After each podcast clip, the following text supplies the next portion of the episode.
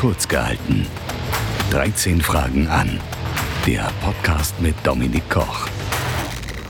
Heute mit Kevin Indig. Willkommen zur neuen Episode von Kurz gehalten, meinem kleinen Interview-Podcast.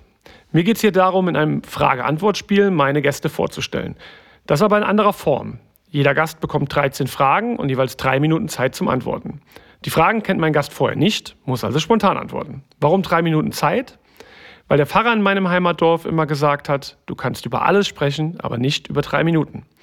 In der heutigen Folge gibt es noch dazu eine Premiere. Mein Interviewgast ist heute etwas weiter weg entfernt von mir und nicht mit mir gleichzeitig im Studio, denn Kevin lebt und arbeitet in den USA. Also, auf geht's zur neuen Episode und meinem Gast. Kevin, gib uns doch mal vorab ein paar Informationen zu dir im klassischen Sinne. Wie alt, woher und was machst du genau beruflich? Genau, äh, Kevin Indig lautet der Name. Ich bin 33 und äh, lebe mittlerweile in Chicago. Bin vor kurzem hingezogen aus äh, der San Francisco Bay Area und äh, arbeite seit Anfang Dezember, also seit neuestem bei Shopify als Director of SEO, also Direktor der Suchmaschinenoptimierung. Starten wir mit der ersten Frage. Weil ich die Frage auch so gerne stelle, fange ich mal dir da mal direkt mit an. Wie würdest du denn einem Fünfjährigen erklären, was genau dein Job ist? Ich helfe Unternehmen oder Firmen dabei, in, auf Google gefunden zu werden. So kannst du es, glaube ich, am einfachsten erklären. Der kleine, aber feine Unterschied ist, dass Google sich ja unterteilt in bezahlte Suchanzeigen und unbezahlte Suchanzeigen. Und mein Territorium sozusagen sind die unbezahlten Suchanzeigen. Und äh, was jetzt ein Fünfjähriger vielleicht nicht mehr ganz so verstehen würde, aber sicherlich die Zuhörer, ist, dass Google eine lange, lange, lange, lange mathematische Formel benutzt, um herauszufinden, welche der Suchergebnisse ganz oben erscheinen sollen. Äh, also, sind, also, diese mathematische Formel ist ein Algorithmus, der sehr viele Faktoren in Betracht zieht. Zum Beispiel, was für Inhalte auf der Seite zu finden sind. Ähm, und davon nimmt Google mittlerweile wahrscheinlich weit über 500, vielleicht sogar 1000 in Betracht. Und äh, für Unternehmen ist es natürlich sehr, sehr attraktiv, ganz oben auf den Suchergebnissen äh, zu erscheinen, weil da die Aufmerksamkeit der Suchenden liegt. Ne? Das heißt, die Leute kriegen Traffic auf ihre Website und äh, grob gesagt Umsatz. Was würdest du sagen, wie sich die Fragen, die jetzt bei Suchmaschinen eingegeben werden, so in den letzten Jahren verändert haben? Ist das immer noch gleich geblieben oder haben die Leute auch einfach andere Termini, die sie benutzen?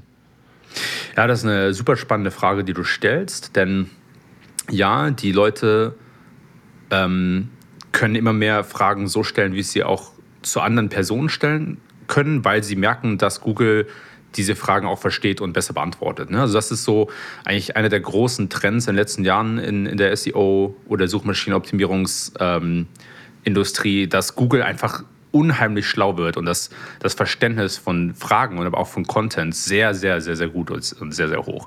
Ähm, Google nutzt dazu sicherlich auch äh, mehr äh, künstliche Intelligenz, äh, um das Ganze anzugehen. Aber das ultimative Ziel ist eigentlich, dass Google Sprache so versteht wie Menschen. Ne? Und das ist auf der, auf der, ähm, auf der Maschinenseite nicht so trivial wie für Menschen. Ne? Menschen machen unheimlich viele ähm, oder da passiert sehr, sehr viel in unserem Gehirn, was uns hilft, miteinander zu kommunizieren, was wir nicht so aktiv wahrnehmen. Und das ist das, was Google eigentlich versucht, in Nullen und Einsen umzusetzen.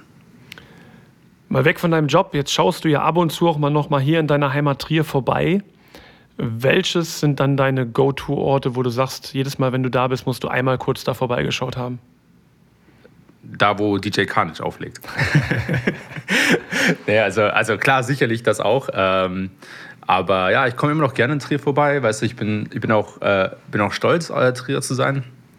Und ähm, ja, es, gibt, es gibt einige Ecken. Also ich schlender immer mal gerne durch die Innenstadt. Da triffst du sowieso immer jemanden, den du, den du kennst, läufst immer jemanden über den Weg. Ähm, aber sonst so an, an Restaurants und, äh, und, so, und, und, Bars und so weiter, also Schlemmereule gehe ich immer noch gerne vorbei. Ähm, klar, Weilerdorfs Café, ähm, in der, na, wie heißt es denn jetzt? Ähm, Metropole, da war ich schon länger nicht mehr. Ich glaube, es ist jetzt über ein Jahr her, ähm, dass, dass äh, wir da aufgelegt haben zusammen, Dominik. Ich glaube, es war November 2019. 2019, ja. Äh, genau. Ähm, aber das sind so Ecken, weißt du, und dann kommt es auch immer wieder drauf an, mit wem man sich gerade trifft oder äh, was gerade was so passt. Jetzt hast du ja gerade schon selber gesagt, dass wir da zusammen aufgelegt haben. Also ich denke, viele wissen gar nicht, dass du früher auch richtig viel als DJ hier in der Region unterwegs warst. Deswegen mal die musikalische Frage, was war denn dein absoluter Lieblingstanzflächenfüller damals? Boah, da gibt es sicherlich einige. Ich habe auch noch meine ganze ähm, Sammlung digital gespeichert. Ähm, aber. Oh, du hast alle Gott, digitalisiert von Vinyl?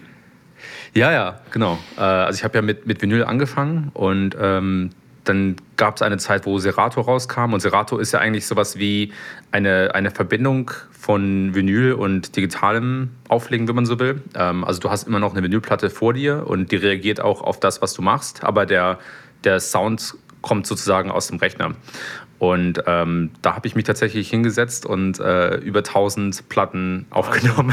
Wahnsinn. das war eine Zeit, in der ich auch ein bisschen später ins Bett gegangen bin als jetzt. Ach, den Ehrgeiz hatte ich nie. Das ist, hat bei mir nie stattgefunden. Ich glaube, du warst einfach zu dem Punkt schon zu erwachsen und ich war noch äh, zu das, kann, das kann sein, ja. Hab, hab meine Zeit nicht so geschätzt wie du. ja, zurück zum Song. Welcher war es? Ja, äh, ja, ah, es ist schwer zu sagen. Ich würde ich würd, ähm, ich würde sagen, eine Nummer von äh, 112, der Name gerade entfallen ist, aber äh, sind eine gute RB-Nummer, die mhm. so ein mhm. bisschen über 100 BPM hat. Ähm, muss gleich mal schauen, wie der Name heißt. Wenn du jetzt selber noch Musik hörst, welche Künstler kommen dann so aus deinen Lautsprechern? Das ist eine sehr gute Frage. Weißt du, ich äh, höre tatsächlich sehr viel äh, Soundtrack-Musik zum, zum Arbeiten. Oh, spannend. Und äh, da geht es also äh, ja, von klassischen Elementen zu Dubstep, das ist halt relativ gemischt und das gefällt mir auch eigentlich sehr, sehr gut. Ähm, aber ansonsten ähm, ist es auch, also ja, sowas wie, wie Drake äh, finde ich immer noch sehr, sehr spannend. Auch teilweise das, was Kanye West macht, wenn man sich jetzt nur auf die Musik konzentriert von ihm. ähm, das, ja, das finde ich alles sehr er gut. Macht auch schöne Schuhe. Halt, bitte? Er macht auch schöne Schuhe. zu einem sehr besonderen Preis. Ja. Ähm, und ansonsten ist es halt sehr gemischt, weißt du. Ich finde zum Beispiel sehr, sehr spannend derzeit, äh, was für Musik auf, ähm, auf TikTok so populär ist. Ne? Das ist ja mhm. auch, da hast du klar sehr viele neue Künstler, aber teilweise auch mal äh, sehr, sehr alte Songs.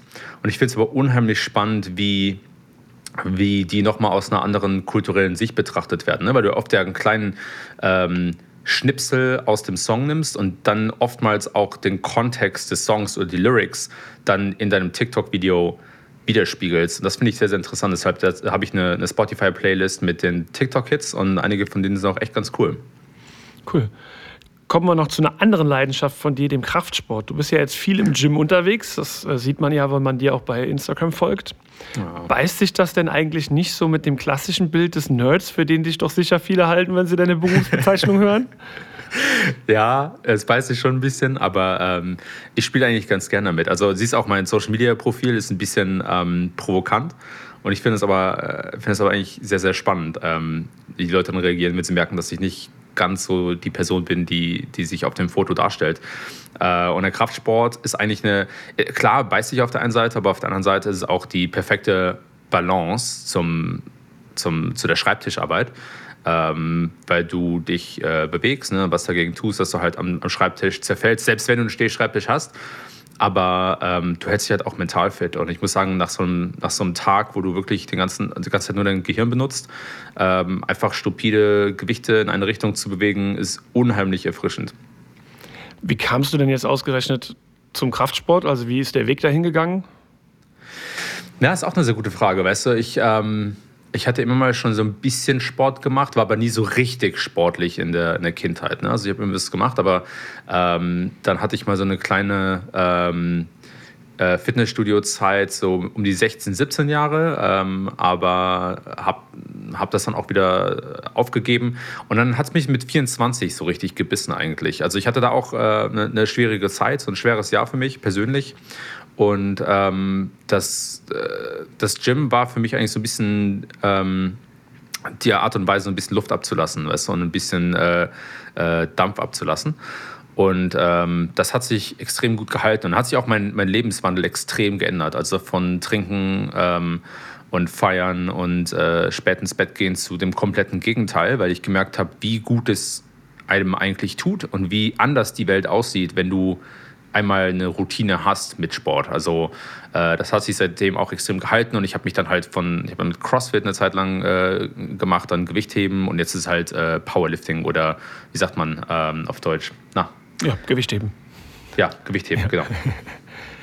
Jetzt beobachtest du ja zwangsweise so die neuesten äh, Trends und hast gerade vorhin auch schon über TikTok etc. gesprochen. Was denkst du denn wird der nächste größere Hype? Tja, das ist interessant. Ähm, ich arbeite ja bei Shopify und Shopify ist eine, eine E-Commerce-Plattform. Also wenn, egal was du verkaufen willst online, kannst du über Shopify verkaufen, aber es ist sozusagen dein eigener Laden. Ne? Also du bist nicht äh, du bist nicht wie bei Amazon auf einem Marktplatz, wo du mit anderen Leuten konkurrierst, sondern du baust sozusagen deine eigene Seite und kannst deine eigenen Sachen verkaufen. Und äh, da ist das Thema E-Commerce natürlich extrem interessant. Das heißt, ähm, also TikTok sehe ich mittlerweile schon eher als etabliert, aber wir schauen halt derzeit extrem auf ähm, Video-E-Commerce und Audio-E-Commerce. Und da gibt es extrem spannende Bewegungen, die vor allem in Asien schon sehr populär sind. Also da gibt es zum Beispiel eine, ein, äh, eine Plattform, die nennt sich Taobao. Und äh, die machen ähm, im Prinzip, ist es sowas wie QVC. Ne? Also du hast sowas wie, wie, ähm, wie so ein Shopping-Kanal, nur halt online über so eine ähnliche App wie TikTok, ne, wo du halt so einen Livestream hast und verkaufst dann da Gegenstände. Das ist extrem spannend. Das ist bei, bei in, in Asien ist es schon eine 130 Milliarden Dollar Industrie, also schon extrem groß da, extrem weit verbreitet. Ähm, und es ist aber ein bisschen interessant. Also nicht genau dasselbe wie damals QVC, sondern es kann sich sozusagen jeder vor die Kamera stellen und dann live streamen und dann halt Dinge verkaufen. Ne? Und äh, das ist natürlich aus zweierlei Hinsicht interessant. Einerlei, weil du Leuten eine Plattform bietest, die einfach extrem entertaining sind, die lustig sind, die gut verkaufen können, denen du einfach gerne zuschaust. Und auf der anderen Seite hast du halt Experten. Ne? Also wenn du dir zum Beispiel überlegst, dass ein, ähm, ein, ein Jamie Oliver ähm, seinen Instapods verkauft oder irgendwelche Küchengeräte in so einem Livestream, dann glaubst du dem natürlich eher, als, als wenn ich das jetzt zum Beispiel machen würde. Ja. Ähm, und äh, gleichzeitig ist es für ihn aber vielleicht auch eine Einkommensquelle, weil er dann einen, einen kleinen Anteil dessen bekommt, was er verkauft. Also äh, ein extrem interessantes Ökosystem, was sich da äh, nach vorne bewegt. Und das kommt jetzt auch hier in den Westen. Also Amazon hat vor ein paar Tagen äh, die Amazon Live App ähm, sozusagen rausgebracht. Sehr, sehr still, äh, sehr, sehr leise. Und da kannst du jetzt schon, wie gesagt, äh, Livestream und Amazon Dinge äh, oder Amazon äh, Produkte verkaufen. Also ähm, eigentlich so die Weiterführung der Affiliate-Links. Ganz genau. Äh, so ein Affiliate-Ding, aber halt sehr spannend dadurch, dass das Videoelement halt reinkommt. Wenn du jetzt nicht in der SEO-Branche gelandet wärst, was glaubst du, äh, was wäre denn sonst so eine interessante Berufswahl für dich gewesen? Ja, das ist eine sehr gute Frage. Also ich, das, das, das Ding Musik war ja teilweise extrem ähm, äh, im, im, äh, im, im, Rampenlicht bei mir. Also es, es stand wirklich mal zur Option, dass ich das vielleicht hauptberuflich machen will. Äh, und ich hatte mir dann auch ähm, während des Studiums sozusagen ein Jahr Zeit gegeben, um zu gucken, wie weit ich es treiben kann. Und äh, Teil dessen war nicht nur Auflegen, sondern auch äh, Musikproduktion. Also ich hatte auch so ein bisschen äh, so kleine Erfolge gesehen und auch mal ähm, so ein paar Sachen verkauft für Geld und dann halt gedacht, okay, wie weit kann ich es treiben? Äh, es ist dann nicht so, nicht an den Punkt gekommen, ähm, an dem ich dachte, okay, davon kannst du jetzt gut in der Zukunft leben. Ähm, aber das war, glaube ich, so, das war eine Zeit lang definitiv eine Option. Ähm, andererseits denke ich, dass also ich habe ja, ich habe eigentlich sowas wie Business studiert, ne? also in Bad Honnef ähm, sowas wie Management oder Business studiert und ähm, ich denke, dass ähm, Computerwissenschaft aber auch eine extrem gute Wahl gewesen wäre, ne? sowas Richtung Coding. Also ich hätte, ich hätte sicherlich was eigenes ähm, gebaut, ob, ob das jetzt eine Software ist oder irgendwie eine andere Art von App äh, oder irgendein Business. Also es wäre sicherlich in die Richtung gegangen. Jetzt lebst du schon seit ein paar Jahren in den USA. Glaubst du, dass es dich irgendwann noch woanders hin verschlagen könnte? Und wenn ja, gibt es da so einen Favoriten? Deutschland? Ja, also außer ich, ich Deutschland? sehr gerne, sehr, sehr gerne in den USA, muss ich sagen. Ähm, aber äh, der Abstand zur Familie ist extrem schwer. Und äh, da halte ich schon für möglich, dass ich vielleicht nochmal zurückkomme nach Deutschland. Wenn das, wenn das, sagen wir mal, wenn, wenn du mich jetzt fragen würdest, was wäre denn nach Deutschland eine, eine Wahl oder eine Option, ähm, finde ich sehr, sehr schwer. Also äh, es kommt natürlich immer ein bisschen auf die Lebensumstände an und äh, Arbeitsumstände, aber glücklicherweise kann ich ja mittlerweile von überall arbeiten. Also Shopify ist auch komplett remote. Das heißt, äh, ich muss also auch nach der, nach der Pandemie nicht ins Office oder so. Oder klar, werde ich da mal hin, aber ich muss da nicht regelmäßig auftauchen. Ähm, und das ist natürlich eine, eine extrem äh, spannende Situation. Also ich könnte mir auch theoretisch sowas wie Italien vorstellen. Äh, ich habe auch mal in der Südschweiz eine kurze Zeit lang gelebt, äh, nach der Uni, auch extrem schön. Also äh, so die Ecke könnte ich mir auch vorstellen. Und du bist ja auch viel weltweit unterwegs. Ich meine, äh, als Speaker in Thailand, äh, Australien, Russland. Also von daher ja. siehst du ja auch schon einiges. Ja, ja, das stimmt, das stimmt. Da habe ich, hab ich sehr viel Glück. Gibt es Dinge, die du in den USA vermisst, was so unser, ich sag jetzt mal, Trierer Kulturgut im kulinarischen Sinne angeht? Oder hast du drüben irgendeinen Viehz- und Flietenhändler? ähm, also äh, Weihnachtsmärkte auf jeden Fall. Ähm, vermisse ich doch sehr. Und klar, die versuchen das hier natürlich ein bisschen nachzumachen, aber es kommt äh, Oktoberfest. Halt amerikanisiert. Ja, auch Oktoberfest. Das ist auch äh, sehr interessant, wie das hier interpretiert wird. Es, es, ist, es ist charmant, weißt du? Die versuchen es wirklich äh, original nachzumachen, aber das kannst du nicht nachmachen. Äh, das heißt, klar, Fiets und Flieten, ähm, Weihnachtsmärkte, äh, Krumpacher Schnietchen, solche Geschichten. Finde ich, find ich schon, also es, es, ist so komisch, weißt du, weil du, du wächst irgendwo auf und äh, denkst dir, ach, das, das brauche ich irgendwie nicht oder das, das kann ich ne, das ist mir nichts wert und dann bist du ein paar Jahre lang weg und dann denkst du, ah, das ist eigentlich doch ganz cool. Ja, es fällt immer auf, wenn es weg ist, klar. Ja. Ja, ja. ja. Bevor wir jetzt zur letzten Frage kommen, die ich ja immer gleich stelle, nochmal was komplett anderes.